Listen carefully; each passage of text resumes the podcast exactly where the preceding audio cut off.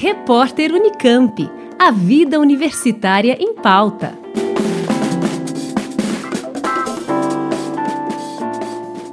Física não é apenas uma ciência cheia de fórmulas para solucionar problemas. Ela está mais presente no cotidiano do que podemos perceber e pode também explicar o desempenho dos atletas. As leis da física que regem movimentos como velocidade, força, inércia e atrito interferem diretamente nas modalidades esportivas.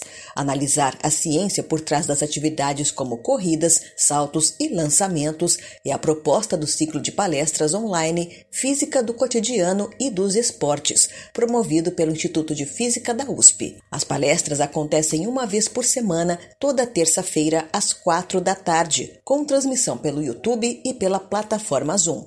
Não é preciso fazer inscrição e o convite é aberto a todos os interessados, como explica o professor Otaviano Helene, responsável pela atividade. A ideia dessa série de palestras sobre a física dos esportes e a física de fenômenos do dia a dia é divulgar o conteúdo de ciência e de física que aparece nessas coisas usuais do nosso dia a dia e das atividades esportivas.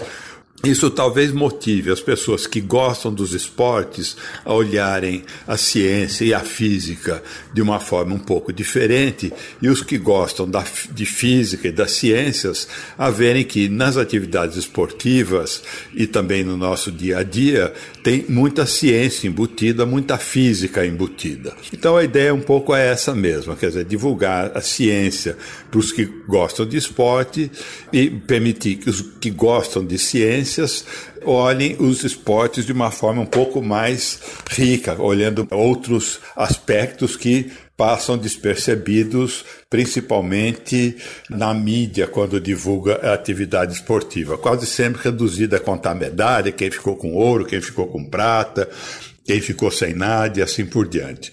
A verdade é muito mais rico do que isso. A primeira palestra é nesta terça, 3 de agosto, pelo canal do Instituto de Física da USP no YouTube. Confira a física dos 100 metros rasos. A série segue nos dias 10, 17, 24 e 31 deste mês. Liane Castro, Rádio Unesp FM. Repórter Unicamp. A vida universitária em pauta.